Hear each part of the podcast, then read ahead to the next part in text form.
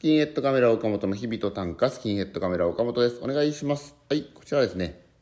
えー、日々の自分の出来事を自分で作った短歌を通じて話していこうということになってます。51回目です。よろしくお願いします。では今日の短歌を読み上げます。人前でやるの初めてなんですと言っている子が僕よりうまい。人前でやるの初めてなんですと言っている子が僕よりうまい。ということでまさに昨日なんですけど、えー、NSC 札幌に NSC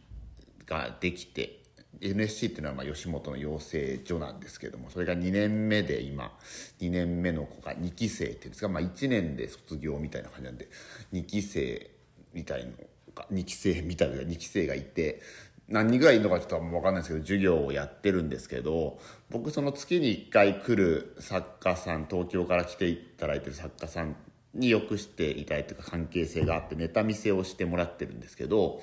その NSC の授業をその作家さんがした後にネタ見せをしてもらうっていう感じなんですけど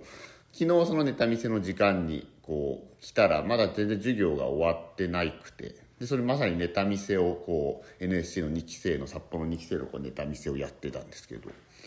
ほんでそのせっかくだから見ていいよみたいな感じで後ろでちょっと見させてもらったんですけど。そのまあ僕が見えたのは3組くらいだったんですけどまあうまくてとにかくこの言ったら芸歴がまだない状況0年目っていうことなんですよ。多分養成所なので。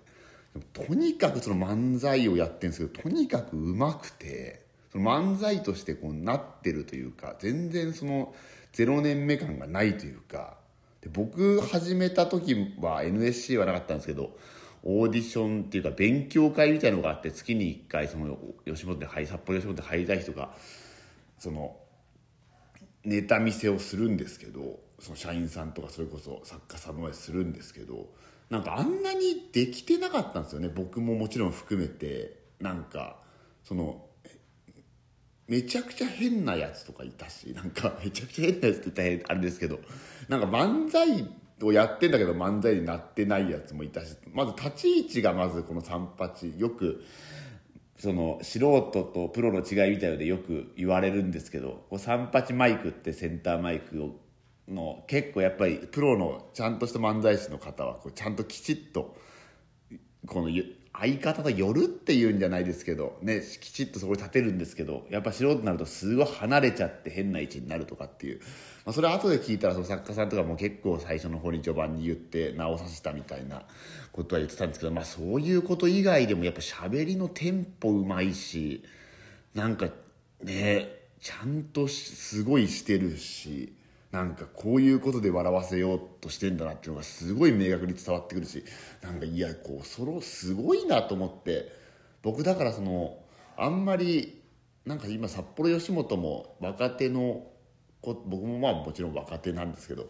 入ってくる子がちょくちょくいるんですけどなんか札幌吉本ってアメリカ人の方が入ってきたり50何歳の人が入ってきたりとかってでなんかあんまりこう普通の 普通のコンビって言ったら変なんですけどそういう男2人とかねそういうのがいなくて札幌吉本ってですねなんかこう今十何組くらいしかいないのにすごいバラエティーとんですよね外国人いて親子コンビいて50何歳の新人いてとかっていうなんかまあ変な事務所なんですけど。まあそれはいいとして。そんでむちゃくちゃうまいなと思いながら見てて一食い目二食い目終わってうわこれめちゃくちゃうまいじゃん。こんなことなってんの？今。そんでまあなんかその後も作家さんと喋ったんですけどなんかお笑いを見る機会ももちろんどんどんどんどんこうやって僕が始めた頃よりはお笑いをが近くにあるって漫才を見るサンプルが多いっていうのはもちろん m 1もあったりネタ番組もあったり僕が始めた時は m 1本当1回目始まるか始まらないかくらいの時とかだから漫才ってものをねあんまりそんなに見る機会が北海道ではないから本当にダウンタウンさんが好きだからダウンタウンさんの漫才をだけをなんか何で見てたんだろうあれ。なんかビデオとかで見たりとかですね。なんかそういうことしかサンプルがないから漫才を作るって言ってもまああとたまにネタ番組とかなかったわけじゃないけどそんなにそんなにやっぱり漫才ってものを見るね機会があんまなかったからあれなんですけど、まあ、そのサンプルが全然違うから今 YouTube でネタ見れたりとかなんぼでもあるからそれがある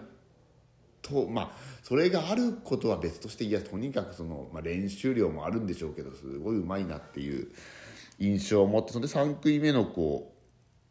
がやって終わっていやこれもまたうまいなと思って見てたらその作家さんの人が「え本当に人前でやるの初めてなの?」って言って「え？人前でやるの初めて?」と思ってその NSC、まあ、4月から始まってるから今9月だから。まあ、その人前ではなんかその作家さんの前とかライブに立たなかったとしても人前でやってるじゃないですかそんで初めてってどういうことだろう？と思ってよくよく聞いたらその一人のそのもう一人の子のが NSC に入っててその人の弟でそんでなんか今回連れてきて初めてやったみたいなことだったんです。聞いたら。だからその人は NSC の子じゃないんです多分。その社会人でやっててみたいな。ほんで「いや初めてでこんなできんの?」って人前でやるの初めてなんですとかって言ってむちゃくちゃテンポも良かったんですよね。でいやすごいなと思ってっていうことがあって。とね僕より、まあ、人前でやるの初めてなんですなんですと言ってる子が言っている子が僕よりうまいって言いましたけどこれはもう始めた頃の僕っていうより多分今の僕よりうまいですからこう冗談とか抜きで多分めめちゃくちゃ漫才がうまい人たちがいるんだなって。僕別にどっちも自信あるわけじゃないですけど漫才今漫才する人って基本的には昔じゃあ昔のねベテランの漫才師さんはネタを書いてくれるネタ作家さんがいたりしますけど基本的にはもう今の漫才師って考えることとやることを並列でやるっていうこれ結構クリエイターっていうかものを作ってる中では結構珍しいものだと僕は思ってて。まあねアーティストさんでも自分で作る人もいれば作んない人ももちろんいるしだから自分で考えて自分で演じるっていうのは役者さんとかもねもちろん自分ので考えた舞台をやることもあるでしょうけど基本的にドラマ映画とかは誰かが考えたものをやるっていうことですからきあんまり自分で考えて自分でやるっていう人って職業ってあんまないと思うんですけど漫才師と、ね、コント師ももちろんそうですけど基本的にはそうなので。